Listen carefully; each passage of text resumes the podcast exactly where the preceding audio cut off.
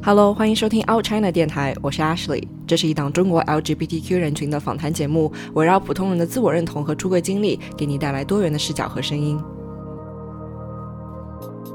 今天呢，我采访了我的好朋友 Regina，她是来自美国洛杉矶的华裔，父母是从广州来的第一代移民。虽然呢，他的家庭环境比较保守，但是呢，在经历了许多关于种族、性别身份还有性倾向的探索和纠结之后，他最终完成了自己作为非二元性别酷儿 （gender non-binary queer）、跨儿 （transgender） 以及泛性恋 （pansexual） 的身份认同。他本科呢在 Smith College 学习教育，毕业之后到北京当了一名英语老师，后来决定继续回到学校，目前在纽约大学学习社工专业，目标呢是成为一名 gender affirming，也就是性别友善的心理咨询师。那今天我就和他聊了一下他成长的过程，以及他是怎么确认并且骄傲的拥抱自己作为一名 gender non-binary、transgender 和 pansexual 的身份认同。其实我初中的时候有一些好朋友跟我出轨，哦，然后我们都在我们一起打篮球。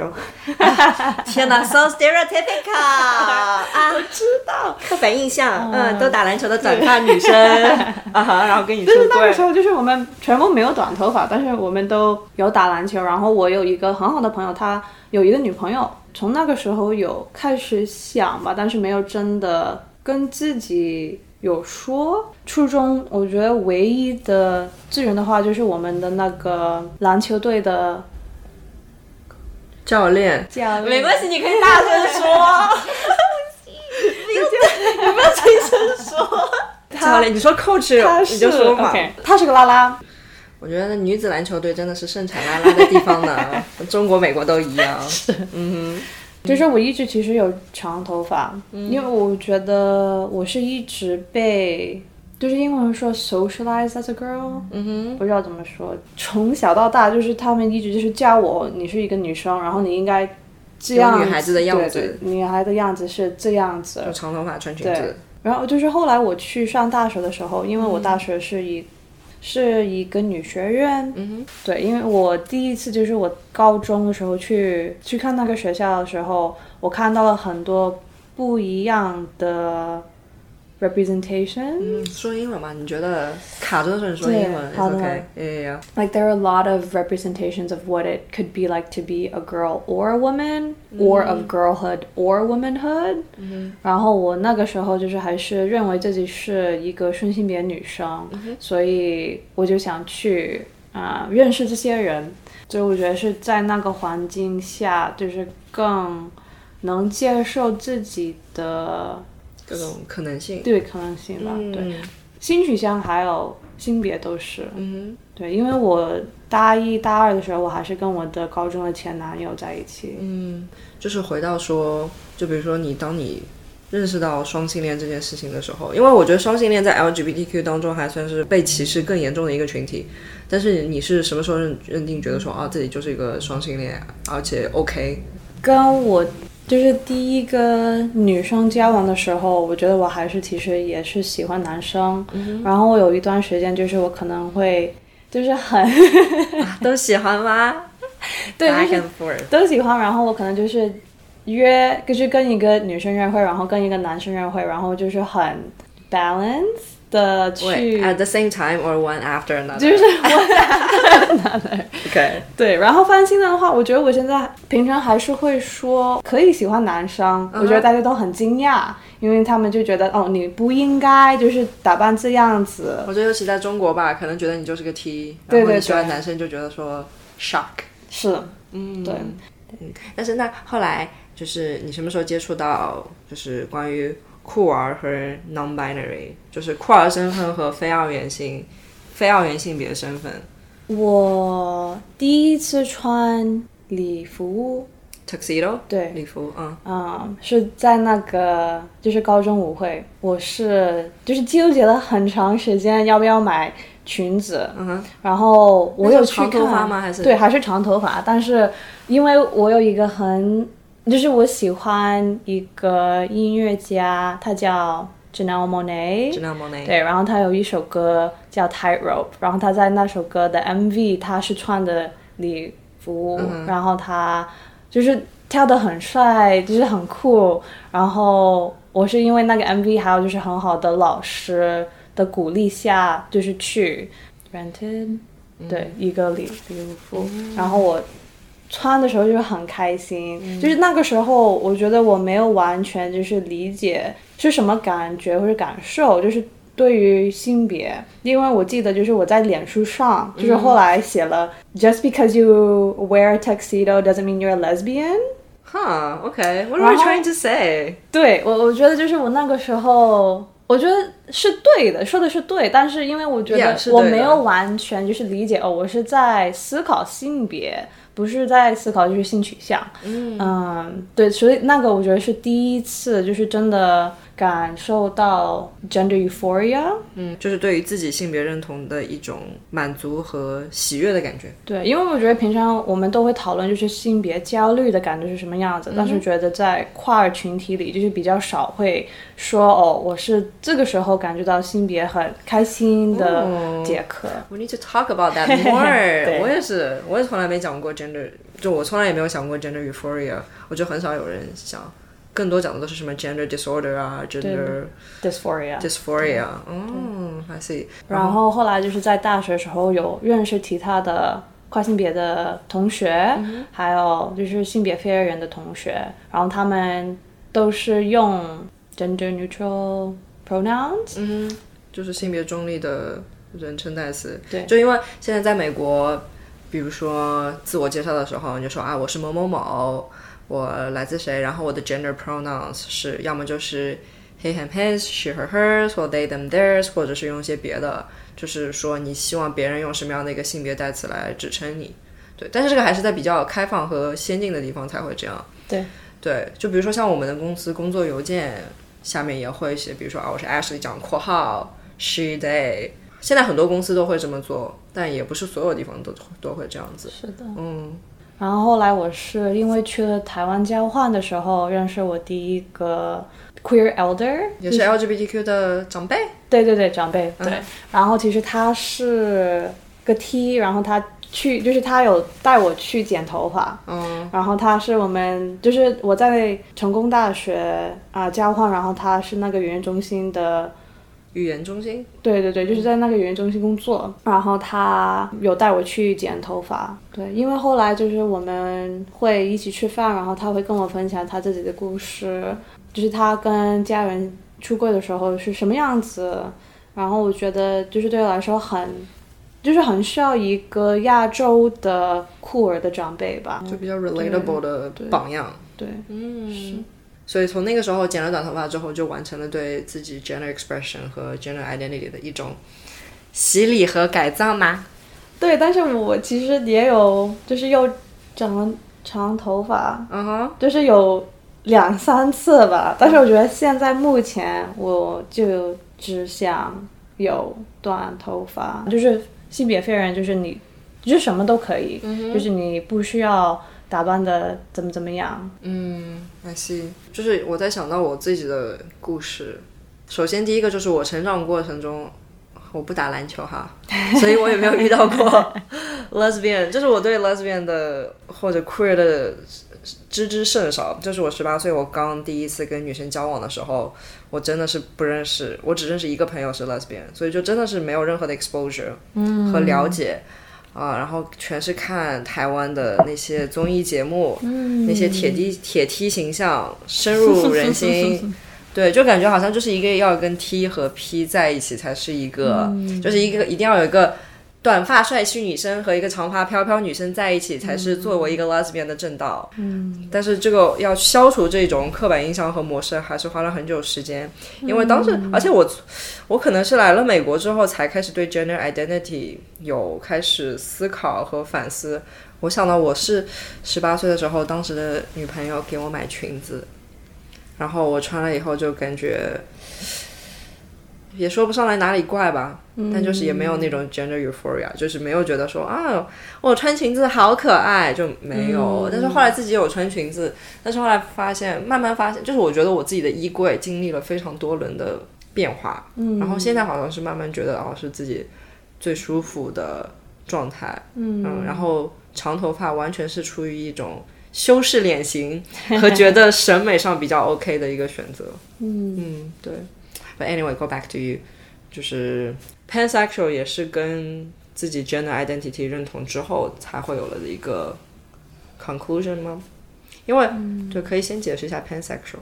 对 pansexual，反正现在就是无论是什么性别，就是喜欢人，嗯哼，不看这个人的性别。这个人的。就是喜欢一个人，不管他的性别是什么，就是喜欢这个人的时候，并没有在意说这个人的性别是什么。对嗯呀。那说在中国的经历嘛，像我在中国做什么？我在北京工作了三年，然后我本科呃读的是教育，所以我就当了英语老师，老师，哎，还有嗯当了教育顾问。嗯哼，对，所以帮了很多学生申请美国大学。嗯，对，嗯，那你当你带着你的你在美国语境下完成的 pansexual、transgender 和 gender queer 的身份回到，不能说回哈，去到中国之后，有跟当当地的，就是有跟中国的这个环境产生什么样的一些碰撞吗？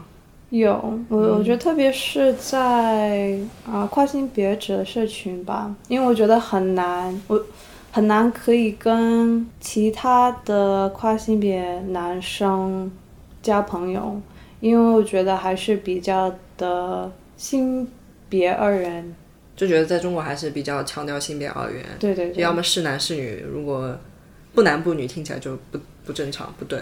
对所以就是在中国没有 gender non-binary，就是性别非二元的这个概念。对，我觉得当时嗯当时就是一八年，我觉得后来我二零二一年离开的时候，嗯，更好一些，但是还是比较难，还是比较少。对，嗯还是比较少。对，嗯，但是我觉得那个时候很能感觉他们不会接受我，对，因为我不够男生，嗯，对，就是在这种二元性别的社会环境下面，就会觉得说啊，如果你已经是跨性别了，那你就是要做个男人，就是更像男人。就像我国知名，我国知名的跨性别女士金星，你知道她吗？我知道她，对，金星就是，就当然了，她是表达了很多的那种 women power，you know，就是女性就自自主独立，我跨性别，就是从某一方面来说，它是消除了一些对跨性别社群的污名，但是它又在另外一方面就是极度的强强化了，就是一些对在中国社会语境下面对女性的刻板印象，他就觉得。女的一定要相夫教子，就一定要做一个贤惠、温柔、优雅的女人，就是她跨性别，但还是在性别二元的这样的一个框架下面嘛。我我觉得就很难吧。我我在北京的时候，就还是比较少的认识其他的性别非二元的跨儿。嗯哼，我我觉得，因为我一八年到北京的时候，我完全没有办法，就像我们现在聊天，我的普通话没有那么好，嗯，所以我就是完全没有。啦。对，但是确实我能感觉，就是你我们用英文聊天的时候，你绝对说语速是现在的大概。五倍吧，对，而且就是，而且我是觉得你中文人格和英文人格不太一样。我觉得你的中文人格就温柔和弱化了很多，我觉得可能是跟语速相关。反而是我，我现在讲话就啪啪啪啪，但是我用英文讲话的时候，我觉得我自己就是温柔特别多，就是我的那种 edge 就少了很多。嗯，对好有趣啊！那 anyway，你说对，但是就是我，所以我没有办法，就是说我怎么跟其他人说我的性别嗯是什么，因为我没有语言的水平足够的语言能力去描述这种感觉。嗯，对。对。那如果你用英文呢？or 如果你在中国遇到了一个讲英文的人，然后 you come out as gender non-binary trans mask，how would you explain that？I think before I wouldn't even say trans mask. I would just say I'm not a girl or I'm not a boy. 嗯，对比起跨性别或者性别酷啊这种专有名词，对，你说你不是女生或者不是男生就更好理解。对，嗯，那可以说一下，就是你怎么会从，就是什么样的一个推动力让你会觉得你想从英语老师变成做跟性别认同和性倾向相关的现在做的学的专业呢？因为我在中国，就是我一八年在北京，就是感觉很寂寞、很孤独，然后我想找一个 LGBTQ affirming um, social worker therapist，就是支持和认可 LGBTQ 社群的社工咨询师。对 OK 对，就是因为我想找一个，因为我自己有哦你自己很多问题，想要找一个这样的咨自己想询师对，想嗯找一个，但是感觉在中国很难找到。嗯然后后来其实我是通过一个网站才找到一个人，然后后来就是跟那个人啊、他是一个拉拉，然后他有跟跨性别就是有很多啊、来访者是跨儿，嗯，所以就是后来跟他就是做咨询，但是我觉得就是在那个过程中，就是感觉很难很难在国内可以找得到一个嗯啊、友善的对对对 LGBTQ 友善的咨询师所以就决定去去上就上研究生，研究生去学社会工作。对，然后在上海纽约大学也，我申请那个项目也是因为我可以在上海第九人民医院实习。第九上海第九人民医院，嗯，对，因为在那里他们有就是有给跨儿还有 intersex folks 呃，和渐性人和跨性别有提供手术。对。哦，渐性人就是说他 intersex，就是你出生的时候，雄性的器官和雌雌性的器官都带有，就是你生理上是两种性别的器官都有。北京也有吗？北京也有，对，上海有两间医院，第九人民医院还有呢？四幺幺，四幺幺哦，对，北京呢？北京有北京三院，嗯，对。但是你在北京的时候有去，就是你有自己想要去做跨性别的手术的吗？呃，我有。其实我一八年到中国的时候，我的性别焦虑特别的严重，然后我也想做，就是在中国做。然后其实因为我那个时候我的抑郁症也特别的，嗯嗯严。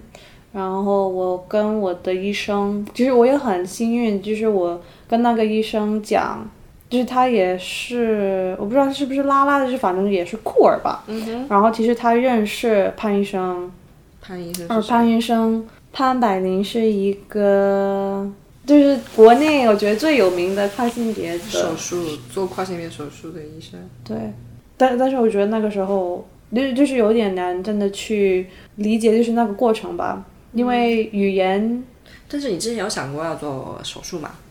嗯，对，是是，是因为就是性别焦虑和抑郁症加起来，让你觉得你得要想要解决这个问题。对对，因为因为其实我以前也会穿那个束胸，对英文是什么？binder，binder，binder。对在美国的 binder 是什么样的？就是不舒服的吗？会是那种很……虽然我也没穿过 binder 哈，但是我交往过穿 binder 的前任。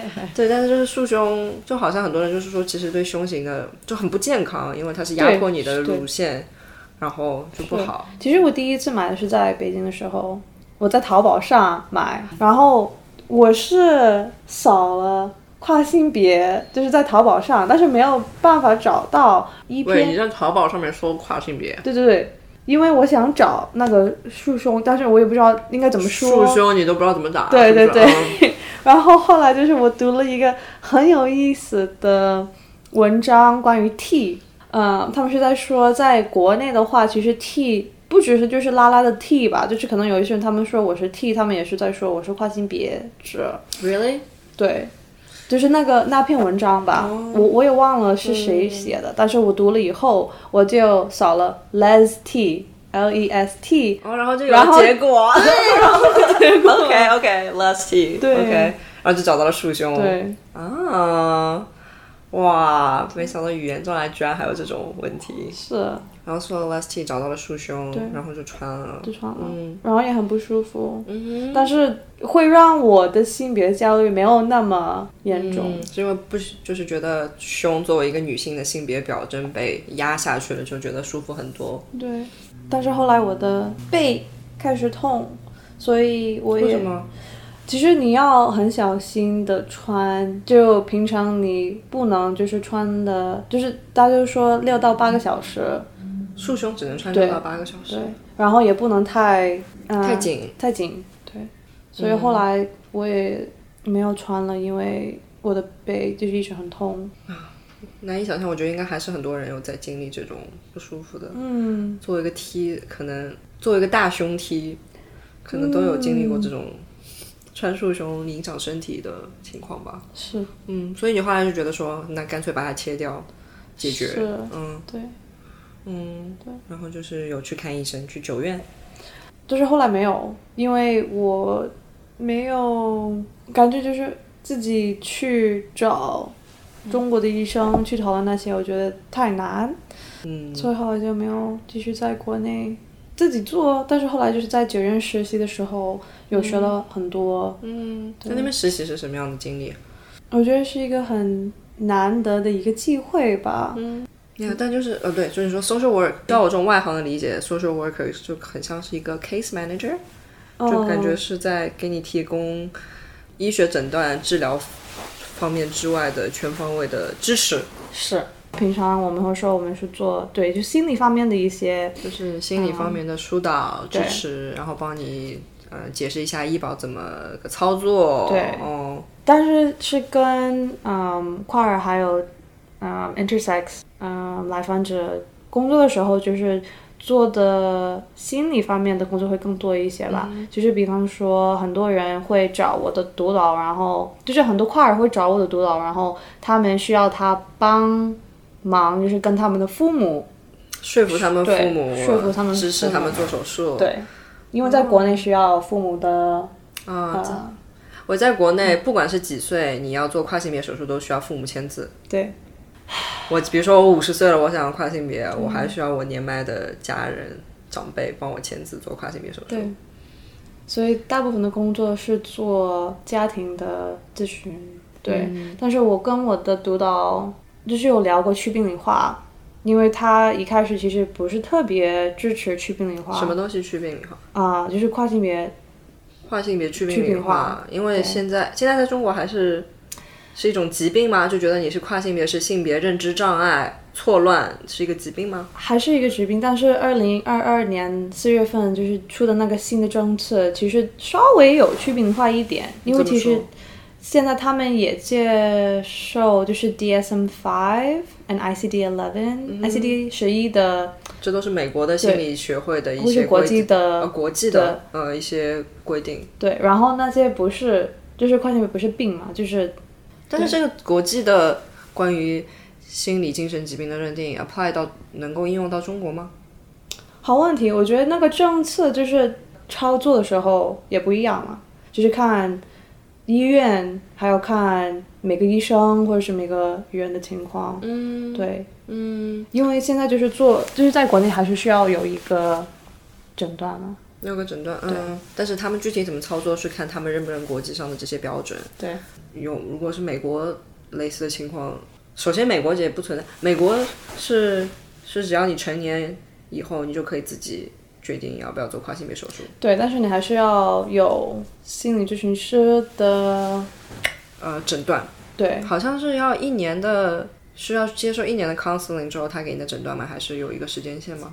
看周，看每个周，然后也要看医生，还要看健康保险。嗯，对，因为比较好的就是在美国比较好的点，就是很多的医保，对医保会有 like gender affirming care cover。啊，对，因为美国对美国跟中国又对对医保又太不一样，因为。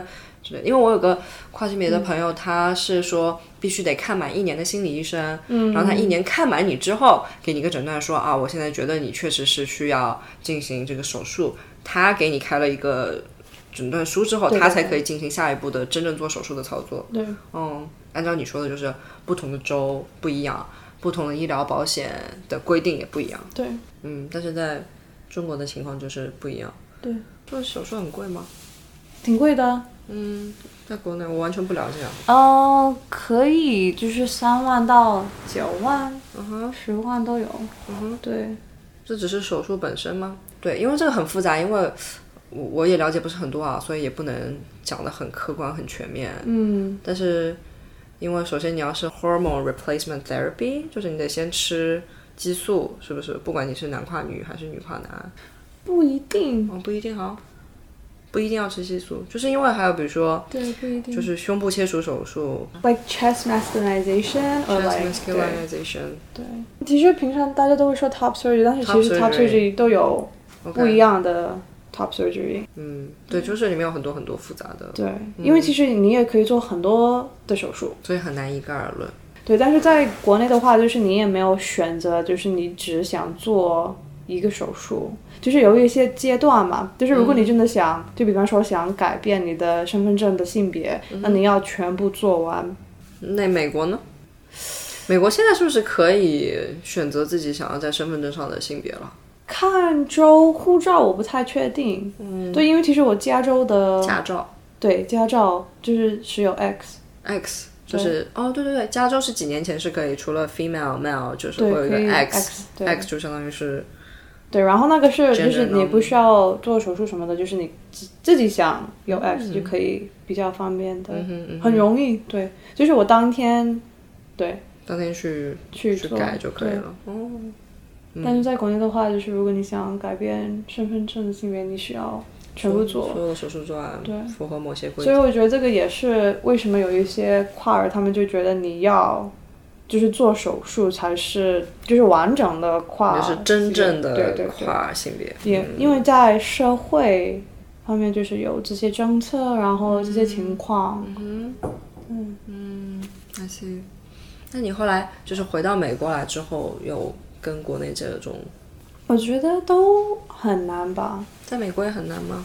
比较的容易就是我可以就是自己做决定，就是我自己的身体，我想做什么我可以决定，但是还是会遇到一些问题吧。就像其实我是想做就是胸的手术，但是我也是没有很多钱，然后我是就是自己独立的生活嘛，就是我爸妈没有嗯。支持，嗯，然后啊、对，而且美国所有东西都很贵，对。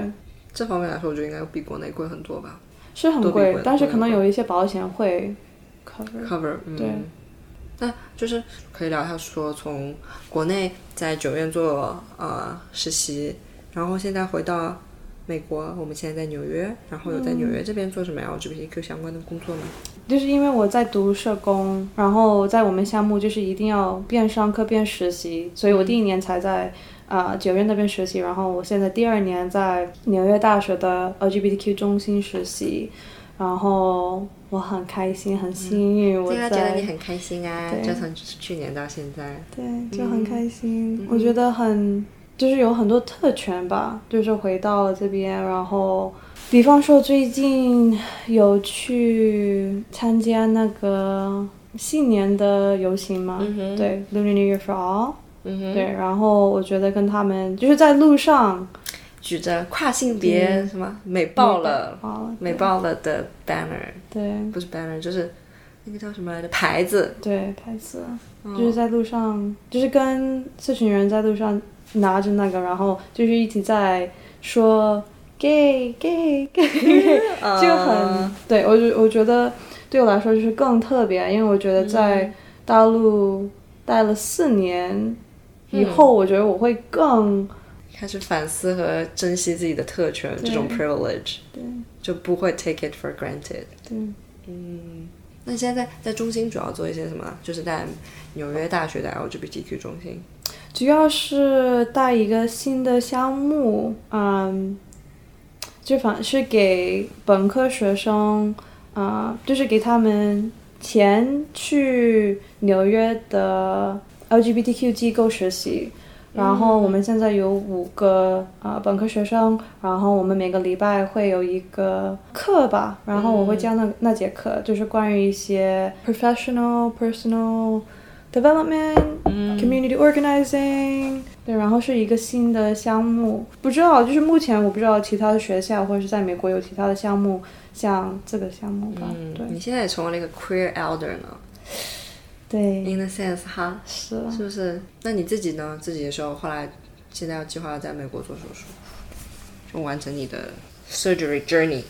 我本来是想这个学期做嘛，但是我觉得没有办法，因为那个医生他后来也没有回我。但是我觉得，因为就是很难可以约得到医生做，虽然美国还是会有更多一些，但是也没有那么多，所以他们很多医生都有很长很长的 Wait waiting 嗯对，就是我想约的那个医生，他是五年后才有。五年后，对，好像是四五年后才天哪可以约得到他，他是有多多 popular？是真的对。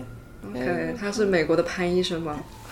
对，是在纽约的话，他是在纽约的潘医生。对，OK，五年，那你还要选他吗？我不确定不是你，你要等五年吗？啊，我已经等了四年，我我不知道，因为我现在也在，嗯，思考就是钱，嗯因为就是有一大概要多少钱呢？啊一万美金，一万美金。嗯，在医保的 cover 的情况下，医保看医保，可能只要给两千刀，或者是、啊，如果没有医保的话是一万。对，差不多一万到 OK，对，就是最近环境也，嗯，对，因为我我现在在上一节课是社会政策的课，然后是关于 LGBTQ 社群，所以每个礼拜上这节课的时候就感觉很难，因为我们在讨论很多。就是性的法律或者是案子，就目前有三百多的反 LGBTQ 的全美国有三百多个。对，三百对以上的哦，反 LGBTQ 的，嗯，法案。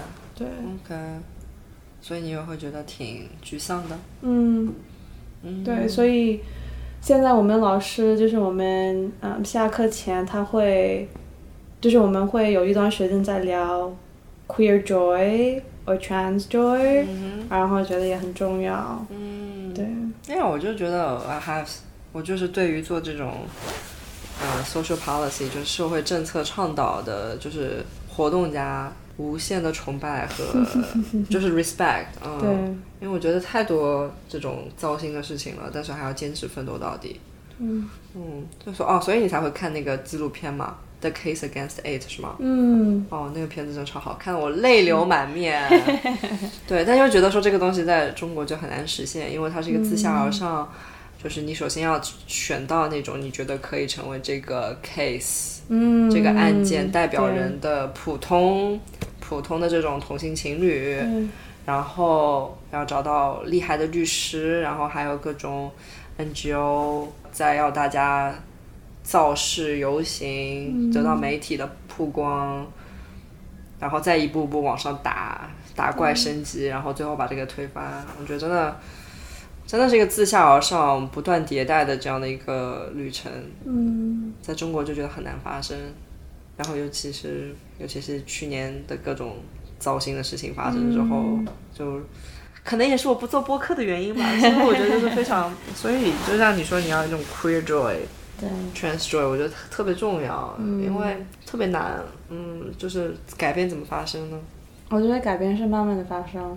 嗯哼，我觉得是可以的。然后我觉得，就像其实我在国内待了四年，我觉得我有看了很多改变吧，有好的改变，也有坏的改变。嗯，对，比如说有什么你觉得比较好的改变？好的改变就像其实我觉得跨儿的社群的话，我觉得更友善吧，就是对于啊、呃性别非二人的跨尔会更友善。嗯，大家对就是性别非二元有更多的认识和理解吗？对，对，还有就是我我记得有一些人，他们也是做，嗯、一些活动，还有教育关于无性恋。无性恋，对，嗯我觉得那个也很好。asexual，对，嗯，因为我觉得我一八年到的时候也没有听到对，，没有人会聊 asexual，所以就是在国内也看到一些改变吧。好的改变。然后我觉得那个政策下来，我觉得也是很大的 win。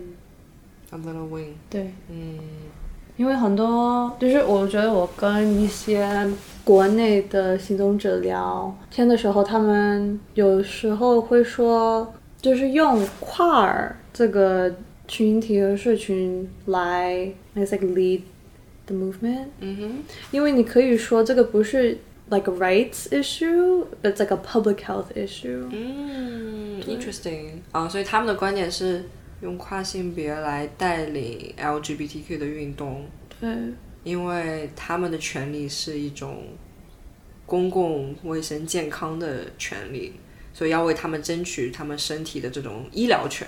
对，哦，Man, such a difficult topic. yeah. Yeah. 所以要有时间来讨论 queer and trans joy。嗯哼，It's hard work. 嗯，嗯，那你那你自己作为社工毕业之后的目标和接下来打算是什么？目前就是想当一个心理咨询师吧，就是一个肯定友善的嗯呃 LGBTQ LGBTQ 的心理咨询师。心理咨询师。然后在纽约的话，需要三千到四千个临床小时，临床小小时，嗯。对，然后也要考试，对，所以我毕业以后会考。试，就是第一个，然后可以开始，嗯，在纽约工作，然后过了三到四年后，拿到了三千到四千个小时，然后就可以成为独立职业的对，但是还是要考试，就是还是要考一个对那你的后缀会变成什么啊？什么 SD LCSW。what？LCSW，所以我现在就是毕业，就是 MSW Masters in Social Work，然后我考了第一个 licensure exam 是 LMSW，然后对 license，Master Yeah, of social Work。然后后来就是会变成 LCSW Licensed Clinical Social Worker，哦，所以说这个行业的路径是这样子的。对，嗯，对，但是你有这个信念，我觉得这是你人生想追求的东西。对。啊，相比你而言，我就觉得我丧了不少，所以可能也是不更新 podcast 的原因，嗯就有点不知道，就是 what's what's what's tangible，you know，、嗯，就是 what can be done to make an actual change。所以我看那个 case against A 的时候就狂哭。对，我也看了很多。对，我觉得也是为什么那么重要要学那些历史，嗯因为我觉得就是一直有很难，就是就是一直会有很多人就是很寂寞，然后他们也不知道应该怎么去嗯活下去。然后我觉得就是想到就是那些历史那些人，他们就是那么努力的为我现在就是可以这样子这样子生活，我觉得我就很感动，嗯然后很感谢，然后觉得也就觉得很需要学那些历史吧，还有那些故事，因为真的很重要。Right, right，就是不要 take everything for granted。对，然后我觉得有有时候就是做那些改变也有很多的投入吧，就不一定只是这样子才能做改变吧。嗯我觉得就像你现在就是做这个 podcast 对吧？就是，呃，动 media 控 exposure。对也很重要。嗯，对，那问你最后就是在中国和美国这些都经历了之后，然后你现在对于你自己的 career identity 是什么样的一个想法？It's a big question。呃，有很多可能性，还有觉得很自由吧。就最近我跟一个朋友就是一起去旅游，然后就跟他的很好的朋友，嗯、就是住在他那很好的朋友的呃家，然后他们是一对就是顺顺性别直人的一对嘛，然后我就觉得他们生活的也很辛苦，就觉得他们就是因为被这些性别的二人性别的 Expectations? expectation，所以 Like what？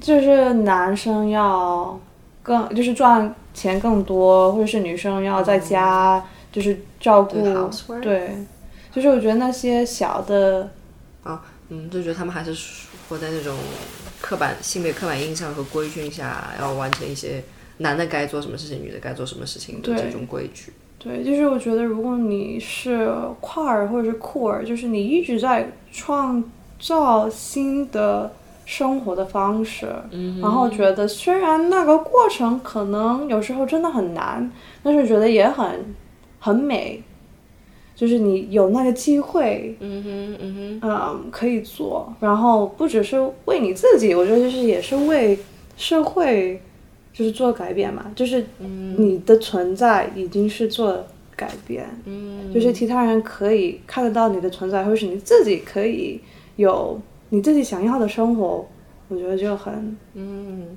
对，，Yeah，对，就是没有任何的 formula，没有任何的配方和模板去遵循，因为你作为一个非异性恋、非顺顺性别的人，生活在这样的一个社会里面，你只能自己去开拓专属于你自己的可能性和生活方式。对对，虽然很难，嗯，而且你要特立独行，嗯，跟别人活得不一样，你需要很大的勇气和底气和自信，你要去做这件事情。嗯，但是当你真正拥有了之后，你就会有 queer joy。嗯嗯。Hello，谢谢你收听到这里。那如果你喜欢我们的节目，记得转发给你的朋友。如果你想支持我们的节目，可以在爱发电这个网站上搜索 Out China 给我们打赏，或者也可以在 Patreon 上搜索 Out China 来支持我们的节目。